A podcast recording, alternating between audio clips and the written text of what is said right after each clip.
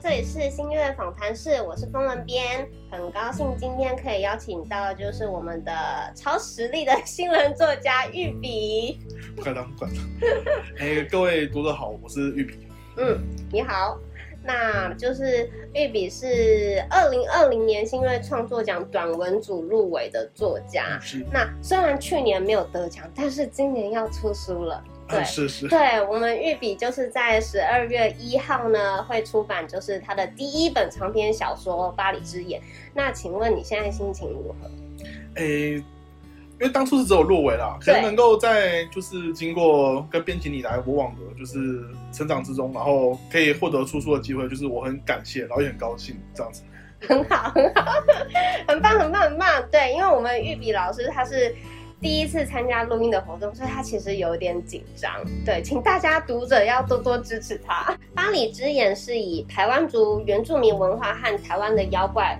为题材去创作的故事，那主要是讲述主角们在成长中的迷惘，寻找解答的热血奇幻故事，算是吧？哎、欸，是是是。对，那之前有听编辑说，你读的科系也是跟台湾历史相关的吗？对，我念的是台湾文学系，然后那个时候也，哎、欸，我当时也有双主修大众传播，嗯，这样子。那这个系，这个不管是台湾文学还是大众传播，其实都是在。将文化输出成作品的一个的的专业啦，嗯嗯，那这个过程中就是接触很多台湾的历史啊，台湾的文化，然后我们也会做一些，嗯，用不同的视角把，它，嗯，重新转述出来，写出来吗？嗯，对，那、嗯、我就可以感觉出来，就是你的科系，哎，你当初会进这个科系也是因为兴趣吗？哦，对，当初也是，当初也是兴趣，没错，算是从兴趣发展到呃。变成创作，还是原本就喜欢创作？我原本是喜欢创作，没错。不过当时有想要一开始就有想要写小说吗？一开始是本来是想要当记者，一开始 哦，记者也很棒哎。之后就是慢慢就是辗转之后就变成小说家。OK OK，那因为其实我们一直都有在说，就是创作其实是一条漫长辛苦的道路。那你在创作就是《巴黎之眼》这，哎，有一年吗？还是快一年？大概有七。六七个月吧。那这六七个月，你就是你觉得辛苦吗？有遇到什么挫折，或是觉得哎还不错的事情之类的？辛苦的话，我觉得各行各业都很辛苦了。所以我的是，我会认为，我觉得我遇到辛苦还好，就比较像是比较是动脑层面的了。嗯、那我觉得这段写作的过程，就是有点像是，有点像有点像烹饪的过程吧，就一直不断的去删减，就是什么东西要下重一点，什么东西要。少一点，嗯，就像像像下调味料一样。那我会觉得创作的过程就是，我第一个学到的事情就是不能太贪心了，就是什么 不能什么事情都有，对，什么什么都要塞。就与其说什么所有东西都写六十分，你不如把一个东西集中写到九十九分，其他就其他。就是找机会再把它对，找机会再写，你要知道自己的权重在哪里，自己自己真正想写、最想写、一定非得要写那个东西是什么，嗯，然后呢，再去把其他东西给补上。对，所以你也要整理自己的思绪。是是。对，那你是不是现在还是很紧张？还是很紧张。那我们现在来聊。越快。好，我们现在来聊一点轻松的，让你就是可以放，要不要喝口水？好。嗯。我们可以来聊一点轻松的。对，你平常喜欢看什么类型的书或电影之类的？最近的电影，呃、欸，最近的应该是那个《龙与雀斑公主》吧？就是它是，哦、我有听说，呃、它是一部动画电影啊。有人觉得很好，对对对对对。有人觉得很无聊。对，那个，这个这个这个我要讲，可以讲一个晚上哦，因为我我因为我很喜，因为我很喜欢这个他导，我很喜欢他导演，他导演是细田守，然后。嗯他非常喜欢去呈现所谓的网络世界，嗯、那他网络世界他会是很缤纷、很冰亮，但是会觉得说就很不现实啊，就是会很像奇幻世界，所以但它其实是网络世界，有一点像《夏日大作战》。夏日大作战就是他。就是他早期我很不我一部很喜欢的，对我也蛮喜欢的。对我那个龙龙那个我还没看，但是夏日大作战我也蛮喜欢的。那那我就不随便你好。所以我们玉笔老师是推荐这部电影的，对，因为我是推荐的。因为风人编是有听到两集评价，所以我那时候就是也在犹豫。但是如果听你这样讲，像有点像夏日大作战，那我就会蛮想看。有点像又不太像，就是这样子。好好，除了我没看过，可能就是很多读者也没看过。所以我们就留给就是就是读者他们自己去看。那反正就是就是玉比老师他推荐的，最近近期推荐的。对对，这是最近，因为这是最近的嘛，所以先讲这个最近。对对对，对。那平常比较常看的小说，嗯，你喜欢看什么类型？其实你喜欢看什么类型的书，还是你都其实不限？我其实不太不太挑。那最近看的比较多的是推理推理系的。哦。那推理系的话，比较最近比较红的应该是那个。诗人庄杀人事件，啊、看推理小说的读者的话，应该会很熟悉一个概念，嗯、就是叫做暴风雪山庄，就是说会作者会用一些方式让主角和主要的角色们处决处于一个与外界隔绝的状态，困在一个地方。对对，那诗人庄杀人事件，它是用一种你难以想象的方式去达成这个。环境真的对，很很有趣，我觉得你这样一讲就有点好奇了。嗯、我是蛮有趣的，因为这个不能，这个真的不能破梗，因为破梗就.一破梗就很不好玩。有一部比较冷门的，想推荐给大家，啊、叫做那个，它也是推理系小说，但它、嗯、但它的主题很特别，它叫做《战场上的厨师》。嗯，那哎酷哦，它是日本小说家写的。一个美国兵在二战时期的故事。那的话，他用日本人的角度，然后写美国人吗？这这个对，他是因为他本身是日本人嘛。因为他本身是日本人，但其实这点就是他最有趣的地方。我一开始有这样困惑，但是我看到后来就能理解为什么，为什么是他来写。那我们现在接下来就来聊聊，就是就真的进入我们聊聊看《巴黎之眼》这个故事。呃，所以刚刚提到前面的，你的灵感来源就是从你田野调查那边来的吗？就是这个巴黎之眼，关于巴黎之眼，巴黎之眼是我后来才接触到的，后后来才接触到，在查询，就是在查询台湾的原住民文化的时候，发现了这个故事。嗯嗯嗯。那会选巴黎之眼作为主角，就为什么为什么会选它作为你这本首部小说的题材呢？哎，主要是因为它有一个，它有两个特质啊，就是。一个是他原住民的身份，因为我希望我会希望写原住民的传说，但我不希望太过太过僵硬，太过、嗯、就像你刚刚前面对太过强太过强硬的去带入。那的话，如果他原本就是原住民的传说的话，那那就会很自然的去写他。嗯，那第二个就是说，我想写台湾的妖怪，嗯、但是又又希望用人的角度去看他。嗯、那巴里他刚好，巴里他是台湾族对于眼睛有奇异能力的人的称呼。嗯。嗯那他既既然是人，但他又有趋近于妖怪的能力，那的话他又是人又是妖怪，所以他刚好符合说，哎、欸，我可以用人的角角度去参与妖怪的事件这个特质，嗯、所以我才会去选择用巴黎之眼。原来如此，呃，我们刚刚前面有讲到，你刚刚讲到那个日本人，然后写那个美国厨师的那个，是是像我。刚提到这个，正好跟这个问题有关系。就在作品当中，我们通常作者本人都会有一点投射。那你自己喜欢《巴黎之眼》里面的哪一个角色？你自己最喜欢故事里面的哪个角色？主角吗？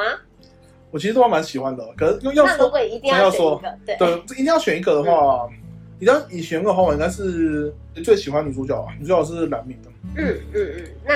嗯、呃，可以帮我们就是说明一下为什么你最喜欢女主角吗？主要是因为她性格比较刚烈，比较从比较单纯，所以我是欣赏她这股单纯嘛。嗯，就是她会把她想要做的事情摆在所有利益之前，所以呢，她不会去思考说啊，我接下来该怎么办，或者我接下来会不会因此受伤，嗯、我会不会因此。损失什么事情，他不会去思考这些。我会想到自身的。对对对，他其实是有点英雄特质啊。那其实我自己本身也喜欢看英雄电影，就是英雄的故事这样子。好，刚刚讲是喜欢的角色，那能力呢？如果你可以选一个书中角色的特殊能力，你想要什么能力？我就喜欢那个啊，某个人他有一个某个人，某个人对某个人，他有他有那个焚风的能力啊，就是他可以感他可以感知热能，所以呢，他也可以用来做医疗用途，这样子，就是比如说人体发炎的时候会产热嘛，所以他可以做医疗用途，我觉得这很方便。然后。梅雨季的时候可以烘干，是所以你喜欢这个能力。对，前面有提到说，就是我们创作《巴黎之眼》差不多快一年了，可能就是读者会想说，哇，写作要花好多时间，就是没错，我们写作真的要。花非常多，用心写好一本书要花很多时间。对，因为这一次是录音，所以现在读者们看不到，就是玉比老师他就是一脸，嗯，没错，嗯，一直点头，他一直点头，对。然后就即便它是一个架空的故事，作者也要花很多的时间去做考究、田野调查。对，刚前面都有讲到，真的认真写好一本书要做很多填调，更不用说你还要和编辑开会，然后还会遇到要修稿。的可能性，对不对？对这你这次休几次？巴黎之眼三次吧，三次，辛苦你了。修稿也是个幸福又难过的道路。对对对，幸福又又难过，会不断质疑自己在写什么，然后再当然又会这样写完了，又会觉得哇，自己真的写的很好，知道不错不错，就是质疑完以后可以捡回那个乐观的信心，我觉得这很好，很好，你可以这样子，你后面会就是更顺畅的走下去，我相信你可以。对，那还有其实，呃。主要还有个原因，因为其实玉比在创作《巴黎之夜》的时候，你一开始应该就已经构思好，说就是呃这个故事你要写几本了，对不对？是是。你现在是不是在写第二集了？对，是。目前就是你在创作第二集，你要可以跟我们讲讲看，你第二集像第一集我们是呃台湾族巴黎之眼，然后地点是发生在台南嘛，对不对？那第二集呢？第二集是。第二集会用几个台湾妖怪，是它虽然有传说，但它其实没有很具体的形象。比如说，第二集会出现叫一只叫沙鹿尔的怪物，然后它就是它可以变成鲨鱼，也可以变成鹿。鲨鹿对鲨鲨鹿儿哦，儿子儿子儿沙鹿儿子儿。那它这个鲨鱼的鲨，然后鹿那个鹿梅梅梅花鹿的鹿，梅花鹿的鹿沙鹿儿。那因为这个是因为古早时候的人相信，就是鲨鱼和梅花鹿是同一种生物，嗯、但其实这个 好多哎、欸，对，现代人是是是，就、嗯、我们以我们现在人难想象，就是这个传说的起点到底是怎么样，已经很难考究了，嗯，对，所以呢，因为一个是海里，一个是陆地，对对对，那我是觉得这种故事也很有趣啊，就是不知道到底怎么传下来的故事，所以呢，我会我想要赋予它一个鲜明的形象这样子。嗯、那第二集的舞台会是在北投。那北投。也是，北投也是个温泉，对，我就想要温泉，尤其现在冬天了。对，温泉，它也是个充满，它有一个充满文化色彩的地方。嗯，就比如说日本人，日日本日本人在那边发展温泉文化嘛，那的话有军队驻扎过，旁边又是阳明山，有很多的洞穴啊等等啊，大家大家都传说以前日军在里面干嘛干嘛等等。那还有第一个讲到是鬼故事，对，还还有鬼故事，还有鬼故事，这这。就是那边有很多的故事可以说，那嗯嗯嗯，再再延续到现代酒厂文化啊，等等等等，那好好有趣哦。我们我们第一集都就是还没有，才刚上市，然后我们现在已经在聊第二集了。对，没有错，我们就是呃出版。这个创作这件事情也算是要超前部署，对，在在后面就是要写很久之后才能跟读者正式亮相，这样。对对对，写的写的这段过程中都不能跟读者聊这些事情，啊、都不能跟任何人聊这些事情。对啊，你只能在写完以后开始聊。对对，对啊，那我们第二集就讲到这样好了，要不然、哦、对，而且保持一下神秘感。而且你你还没交稿对吧？对啊。对，所以你现在讲的算数吗？对啊，也不知道到时候会不会发生什么事情，都不知道。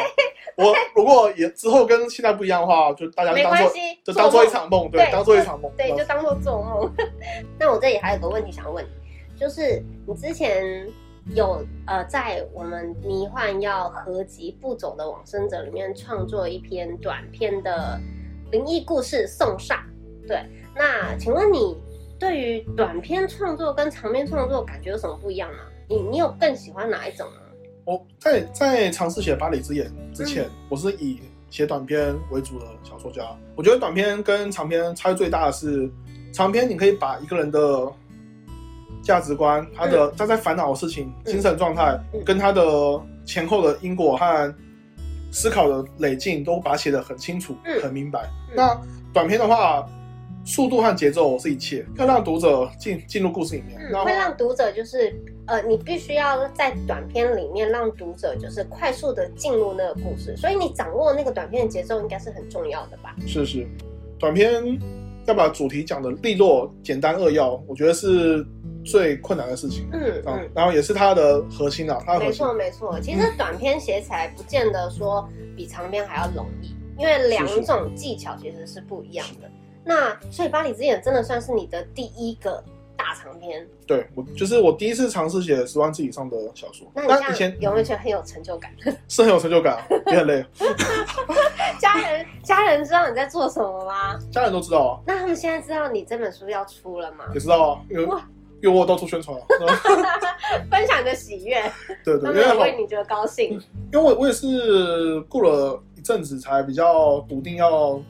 走作家这条路了。嗯，那之前其实也有在写一些，不一定是小说，嗯、可能是一些文字工作方面的需求，比如说采访的文章啊、摄影的东西等等。就是他们都知道你一直呃以文字对我一直以为，对一直以文字为生，但是真正用作家来出版一本书，嗯、这是第一次。嗯，我是也预计说出版之后才会跟一些朋友这边 talk 啊，因为 有想，因为也会想要去谢谢说国中、大学去教到我写作的老师这样子。嗯，当时因为那个那个国文老师非常照顾我，我中午午休时间，就其他老师都在休息的时候，他就愿意帮我看小说，愿意跟我一起讨论说怎么写自己比较好，怎么写比较好。虽然说他也不是创作出身的，他是研究出身的，但是他也是很乐意，就是帮我指点迷津，所以这点我会非常感谢。到大学的话，比较像是同学间，大家都会鼓励说要往什么方向去前进。那的话，还有田野调查的时候啊，像刚才说的田野调查，或是采集故事、做分分组报告、采访的时候，大家都是同心协力、分工合作，把一件事情做好，把个采访做好。那这在大学和高中可以说是鼓励我创作，鼓励很多。嗯，不过之后也是在就是在社会打滚了一阵子之后，才就下定决心了。以前以前都会觉得说，我不知道这样这样子有没有鼓励到那个投，就是之后再投新月奖的，就是想要想要朝作家这条路走的。对，我会建议说，如果你真的想的话，就一定要把一部你真的想写的东西写到好，拿去交出来，就算你。没有入围，没有得奖或怎么样，那你还是把它完成了。那个完成的那种感觉是，是是没有其他事情可以取代的。嗯嗯。如果你真的很喜欢这件事情的话，那个完成的成就感是不会有任何事情可以取代的。嗯。还有就是你就是呃过来人的身份，对不对？还有还有，我个人会觉得说，虽然说现在都会流行说要斜杠之类的，嗯，就是就是身兼数职。现在真的很多。对，那我会觉得说，你要斜杠之前，要把一件事情先做到。你是认为是百分之百的时候，你再去想说要不要斜杠？你看那个那个时候，你才有余力去做斜杠。对，我我之前就是一直认为说自己应该有一份有稳定收入的工作。嗯。然后呢，所以呢，我想说就是随便写啊，有有的随便写啊，就是你没有比较你没有心力跟时间去真的很好的把，就好好的贯彻我的贯彻我的全力去把不小的写好。对。那直到这次就是去想说，哎呀，我我真的很想文字为生，就其他工作。很消耗我的心神，嗯，那那个时候下定决心，就是把工作辞了，然后好好的往文字这方面一直不断的去前进，不断的前进。所以，所以你就是上一次来开会李平头是那时候是辞掉工作的时候，就是在投稿新月之前，我就已经是下定决心了。对，因为在更之前，其实有几份就是不稳定的工作，嗯、那完那几份工作辞了之后，我才真的就只用文字创作，就比如说接、嗯、接一些摄影工作啊，嗯、接一些。写稿、采访的工作，嗯，那个时候才真正开始决定下定决心要文字当我职业、嗯。真的，其实因为真的想要写好一个故事，真的要花很多心力。它跟很多，它其实就是一份正职。对，是是很多人会觉得说，哦，作家好像就是在家里，然后就是啊，什么事情都可以叫你去做，对，对不对？其实没有，因为其实作家真的需要一个。你需要一个很大块的时间，包含你要去找资料、去做研究，然后再去融合进你的创作里面，这真的要花很多的心力。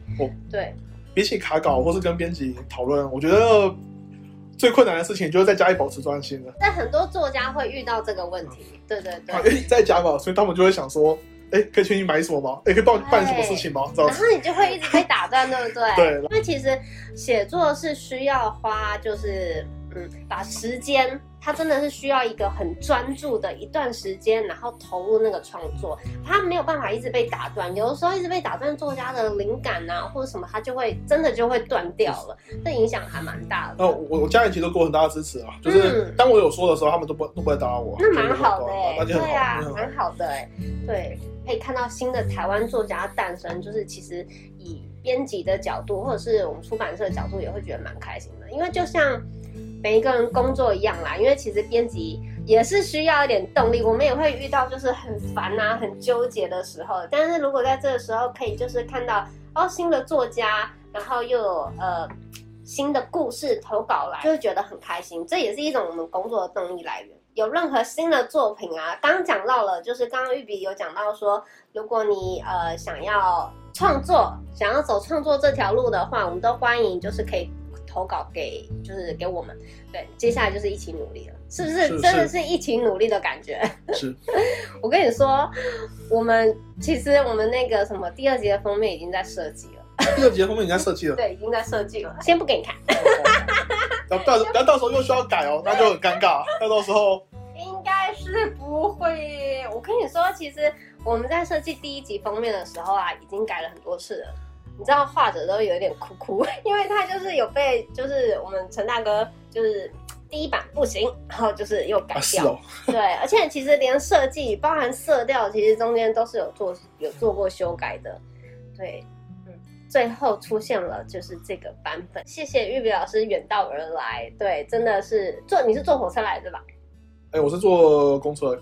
啊，公车坐坐那个国道公车啊，国道客运啊。哦，你坐客运来的。嗯从从苗栗嘛，对对，因为苗栗，因为因为全台湾都有往台北的。对，没错，对。那你现在有比较不紧张了吗？有、啊，我们已经到了访谈的尾声了。对，到我到到尾声才不紧张。那希望下一次就是我们再见的时候呢，可以带沙瓦来喝，没关系。哦，谢谢你，谢谢。